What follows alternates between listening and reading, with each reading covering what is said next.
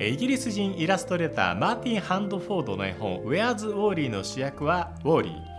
赤と白の縞模様の服を着ていますがボーダーの服は蚊に刺されやすいそうで人混みに紛れていても刺されるのではないかなんて余計な心配をしてしまいます。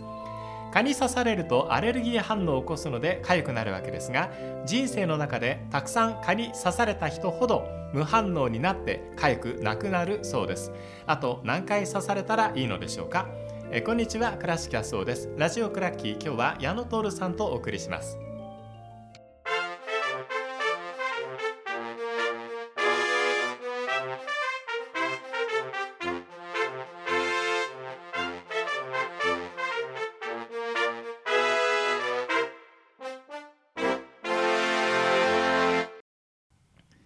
徹さんです。よろしくお願いいたします。はい、よろしくお願いします、えー、日本で一番有名なキャラクターを探ってみましょうという今日はアプローチでお送りしようと思ってまして、はい、えー、例えば漫画だったらバカボンのパパはどうだろうということで 矢野さんにいろいろ調べていただきました。よろしくお願いいたします。はい、バカボンのパパって連載がマガジンだったり、サンデーだったり、そうなんです。いわゆる禁断の移籍をそうなんですよね。マドリー・バルサみたいな。だからそのライバルの雑誌に移っちゃったわけですからね、はい。えー、なかなかすごいですね。すごいですよね。はい、えー、うん、まあでも有名ですよねバカボンのパパ。めちゃくちゃ有名です。矢野さんの中ではどんな存在ですか？いやなんでしょうね。そのスターですね。スター。はい、はい、もう漫画日本の漫画が生んだスター。ええ。ええでしかもその実際にいたらなんかすごく困った人なんだけども、うん、漫画の中ではもう本当輝く人ですよね。なるほどね。えー、あの先ほどまあいろんな雑誌に連載という話をしましたが、具体的にどんな雑誌に動いていたのか、そことアニメもありましたよね。はい。その辺から教えていただけますか？はい。あのーまず原作の漫画の方ですけれども、はい、あの少年マガジンという、まあ、週刊少年マガジンで、ええ。昭和42年1967年の4月から連載されましてでその後まあ数年経ってから今度は小学館、まあ、別の会社ですよね、はい、で少年サンデーに連載されてそれからまた講談社に戻って「僕らマガジン」とか、うん、月刊僕らマガジン」「コミックボンボン」とかに連載されでまたあのアニメそのものがですねまたすごく実は本数多いんですけども、はいあの日テレ系で元祖天才バカボン平成天才バカボンそれからテレ東系でレレレの天才バカボン深夜天才バカボンともう何回もリリメイクされてるんですよね。赤塚キャラの魅力ですもんね。すごいですよねこの矢野さん原作全部読まれたそうなんです。どう楽しい時間でしたか？いや最初は楽しかったんですけどね、はい、ただいろんなことに気づいて、逆にその気づき感面白かったですね。なるほどね、はい、後半はかなり実験的な漫画になっていきますよね。とんでもないあのシュールな漫画になったりしたして、うん、しましたね。えー、はい。あの篠山紀信さん扮するみたいな 風小僧みたいなね新しいあのカメラ小僧。カメラ小僧。はい、はい、えーとかですねそれからあの急にそのストーリーに関係ないあのコマがですね、うん、1ページ潰して出てきてでなんかわけわかんない展開になったりとか。あのページのこうコマ数によって値段がっていう話が昔々あった時に、はい、石森章太郎先生も1ページに大きな絵を描いて分割して1ページの中に何コマちゃんとあるでしょうということを出版社にこう突きつけたみたいな話も聞いたことあるんですけど赤塚先生もかなりそれはアバンギャルドでしたよね。すごかったですね、うん、えーただそれが計算してやってるのかどうかちょっとよくわからないんですけどね。なるほど。えー、まあそのこうなんていうんですかね、こうあの逆ゲリラみたいなアプローチも赤塚先生されていたわけですが、うんはい、まずバカボンのパパって名前がないですよね。そうですよね。えー、ひどい名前ですよ、ね。研究されたんでしょうか？まあ、え研究というか調べたところですね。はい、まあ要するに本当に名前ないんですよ。でバカボンというのは一見皆さんそのなんていうか名字と思ってるかもしれないけども、実はこの「バカボン」というその、まあ、表札が出てるんですけども、はい、原作でもアニメでも、ええ、これはあのバカボンのママがですねバカボンやパパが外に出て家に帰ってくる時に家を間違えないために表札にわざわざ書いたと。いうためでどうも名前じゃなさそうだって話があります。名前じゃないんですね。ひどい話ですね。ええまあねあの一番初めの単行本といいますか連載の最初って、はい。はじめちゃんが生まれる前の話でそうなんです。でパパとバカボンがママがもう病院に入院してしまっていて2人だけでこう寂しく暮らしていて、そうですね。だとからだからかなりアットホームなホームコメディなんですよね。そうなんですね。そういう手をしてましたね。はい、はい。ええあの頃のバカボンも好きでしたけどね。はい。うん。でその頃バカボンはパパのことを父さんと言ってるんですよあね父さんと呼んでる。つまりあのパパとは言ってなくてえー初めてママが入院してる産院に行った時にパママやパパになるねっていう話になって、ええ。でその時にそのパパとママあいや父さんとパパが混在してくるんですね。なるほどね。はい。うん、ではじめちゃんが生まれて、はい。お家に帰ってきて、はい。っていうところで、はい。えまあ、バカボン一家がついに勢ぞろいするというところから始まるわけですよね。はいそうです。うん。で、えっと、パパなんですけど、まあはい。天才なのかバカなのかもともと天才バカボンの天才は 誰のことなんだっていう疑問があるんですが、そうなんですよね。ただ実はあのこれは赤塚さんに直接確認したわけじゃないんですけどもやっぱりパパのことを言ってるんだと僕は思ってます。はい。であのはじめちゃんはもちろん天才なんです、えーまだ0歳児なのに、えー月の研究をするとかですね太陽の研究するとか言ってるんですけども実はそのバカボンのパパが赤ちゃんの頃も天才だったんですよ、でものすごい天才で。それで、まあ、今おっしゃったようにそのどっかでバカになったわけですよね。どこかでね、ええでそれはあのーいろいろ説があるんです実は。なぜバカになったのかっていうのは。はい。で生まれて2ヶ月後にくしゃみをしてですね頭の歯車が口から出てしまった。ん。だっていうのが原作の方では出てますね。ただアニメの方では交通事故で馬と脳みそが入れ替わったとかですね。でアニメはもう一回なんかもそのバカシーンがあるんですけどもやっぱりみんな結構いい加減です。はい。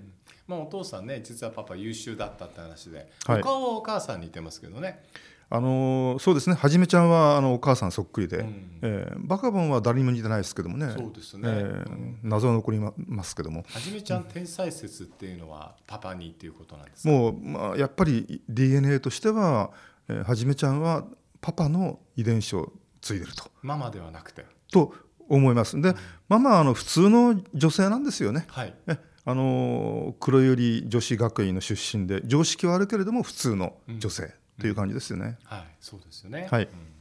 まあねはじめちゃん初めてこう天才ぶりを発揮するシーンって僕も昔読んだの覚えてるんですけどあのえっ、と近所のおばさんにあのお留守番を頼んだ時にあのおしめかなんかをあうちの子に持って帰っちゃおうって言ったらはじめちゃんが「ダメよ」って言っておばさんがびっくりして帰っちゃうっていう話があったと思うんですけど、はい。えもう言葉をね、あのー生後1か月ぐらいで喋っちゃうわけですからすごいですよね。えですよね、えだから優しいお兄さんとしてちょっと足りないボンボンのバカボンはい。と、あの前天才だったんだろうなっていうパパが出てきて、はい。平凡なお母さんがいて、はい。天才のはじめちゃんがいる。っはい、ていうのがバカボン一家その4人ですね。ということですよね。はい。うん。まああのね周りのキャラクターについても面白いんで本当はお話伺いたいんですけども今日はちょっとバカボンパパにフューチャーリングして進めていきますが、えーこれでいいのだ、はい。私は何とかなのだ。なのだ。えーはい。このまず言葉はどんなところから？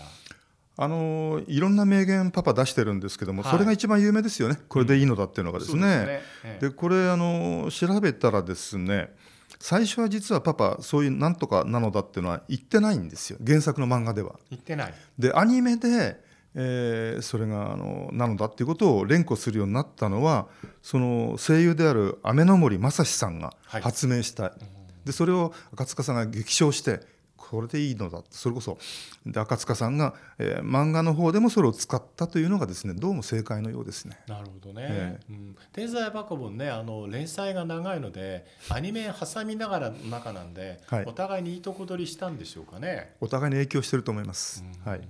まあでもねアニメからだってのはちょっと思わなかったですね。はい。うんただあのそれ以外のコネナチはとか北海道の稽古団とか反対の賛成とか、えー青島がここから決めたのだとかタリラリ団とかこれは必ずしもあのテレビアニメの影響かどうかはちょっとわからないですね。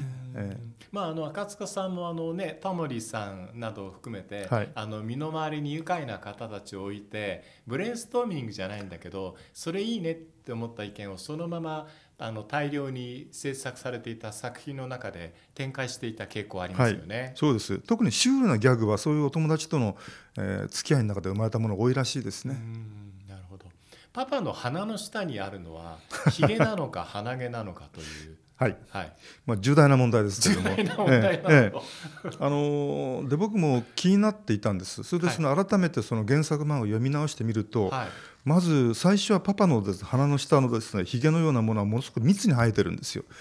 でそれからだんだんだんだん本数が減ってって、えー、3本ぐらいになっちゃうんですね。うん、で,、えー、で実はあの原作ではですねひげとその頃は言ってるんです。ただし、はい途中からですねその後ですけれども、えー、読者に向かってパパがですね叫ぶんですこれをヒゲだと思ってるだろうけども実は違うんだと言ってですねあの口でこのヒゲらしいものを下から吹き上げるわけですねふーっとそうすると上に上がって鼻毛なんだよみたいな感じでですね、うん、えー、パパが明かすという。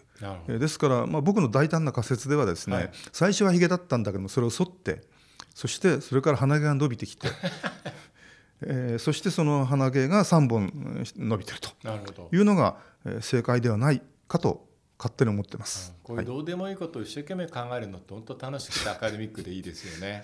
はい、まあアカデミックかどうか別にしては楽しいですね。はい。はい、パパの職業は何なん本当それ分かんないんですよね。はい、で、あの第一作の第1話ではですね、靴屋さんなんです。そうでした。ただ異常な靴屋なんですよ、うん、あのスルメで靴作ってるんです。そう失敗しても食べられるからいいねっておっしゃると、ね、そうなんです。でそういう変な靴屋なんですけどね、でその後まあいろんなクリーニング屋とか、えー、それから大工さんとか宇宙探検隊とかガードマンとか夜泣きそば屋とかあと坊主になったりしてですねその時にあのパパはひげも剃って頭も丸めて丸坊主の坊主になるんですよ。はい。それであの死者を弔ってる時にいい加減なお経をあげてですね死者が蘇ってしまうとかですね そういうストーリーもありますけども。ね。ええ。うん。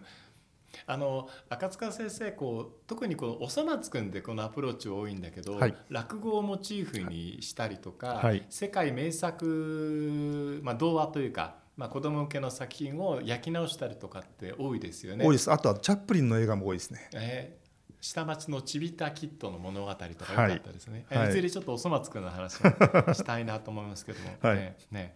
パパねなんかテレビ初期シリーズ見てる人は植木屋さんなんだろうおっしゃるそうなんです、ね、あのそれはあの倉敷様ご存知の脚本家の雪室俊一さんがですね、あの発明、えー、発明したんで、え要するに植木屋だといろんな家に行ける行ける、はい、ということで植木屋に設定したんだけども、うん、本当はその赤塚さんは、えー、職業不詳で無職あるいは放浪者という設定にしたかったと。なるほど。えー、あり、うん、そういう感じですね。あと有名なのが、えー、バカダ大学。はい。後輩もたくさん出てきました。はい。はい。えーあの本当有名ですよね。僕の知り合いであの早稲田に入った人たちが、まあ、数人いるんですけども、うん、そのバガダ大学の校歌の方を先に覚えてて つい早稲田の校歌の時にそれを歌ってしまうっていうのはいましたけども、はい、あのそう。でそのすごく卒業生がですね有名人が多いんですよバガダ大学って。いるんですか？いるみたいですよ。あのバガダ大学入学試験問題っていうのは2冊出てるんですけど、はい、その中にあの卒業生からのメッセージというのがあの送られてまして、うん、坂本龍一浅野忠信三浦淳などがですね卒業生としてメッセージを後輩に送ってるというのがあって。坂本龍一さんがそう教授ってじゃあそこ出てるから教授そうかもしれないですね。いや教わりたかったですね。そうですね。バーダ大学で坂本さんの、えー、授業、うん、うんですね、はい、バカボンって結局最終回って終わったんですか？いや終わってないんですよ。でしかもいつついてもいいしいつ終わってもいいような終わり方してるので。何回かやふやな最終回ってありましたよね。ありました、えー、ありました。ただそのそれこそ僕らマガジンとか、うん。ま、マガジン3でみんないい加減な終わり方です。はい。終わらせたくなかったってのもあるんですよね多分、うん、はい、でどうでしょうか？今日の最初のテーマに戻るんですけど、はい、一番有名なキャラクターはバカボンのパパでいいか？あるいは他にもたくさんねあるから何とも言えないんですけど。そうなんですよね、ええ。あのまあ、もちろん海外での評判入れたらそのキャプテン翼とか、うん。鉄腕アトムとかが有名でしょうし、はい。ただ一番アニメの放送の年代数が長いのは実は「天才バカボン」なんですよね。あそうなんですか、ええ。つまり局もまたがってるし、うんいろんなシリーズ出てるのではい、あそういう点ではあの戦後昭和を代表する、うん。えーまあ、アニメおよび漫画のうんシリーズと言っていいんじゃないかと思いますけども。な。るほどね、うん、あの僕そういうキャラクターが今でも生きてるかどうかっていうのはそのキャラクターが持っている言葉が生きているかどうかってことで判断したいと一番思うんですけど、これでいいのだっていうのって、はい。案外こう天下無敵というかはい、無双な言葉ですよね。すごいですよね。今でも使えますよね。あのすぐ分かっちゃいますからね。うん。ええあのでしかも今の子供たちもそれ分かるっていうのはすごいですね。確かにね、ええでそれがもともとは赤塚先生の思いつきではなかったっていうところがすごい そうですこれでいいのね。だはそうなのかな？なんとかなのだが雨の森さんさんいやこれでいいのだがやっぱりあの天のあ雨の森さんですね。ですね。ええでその2代目の声優の富田さん富田康生さんもはい。同じような声でうん。それを踏襲して、さらにそれでねあの日本中に広まったと思います。なるほどね、はい。うん。無敵のことを持っている、はい。えー天才バカボンのパパについてはい、今日は矢野さんに伺いました、はい、どうもありがとうございました。ありがとうございました。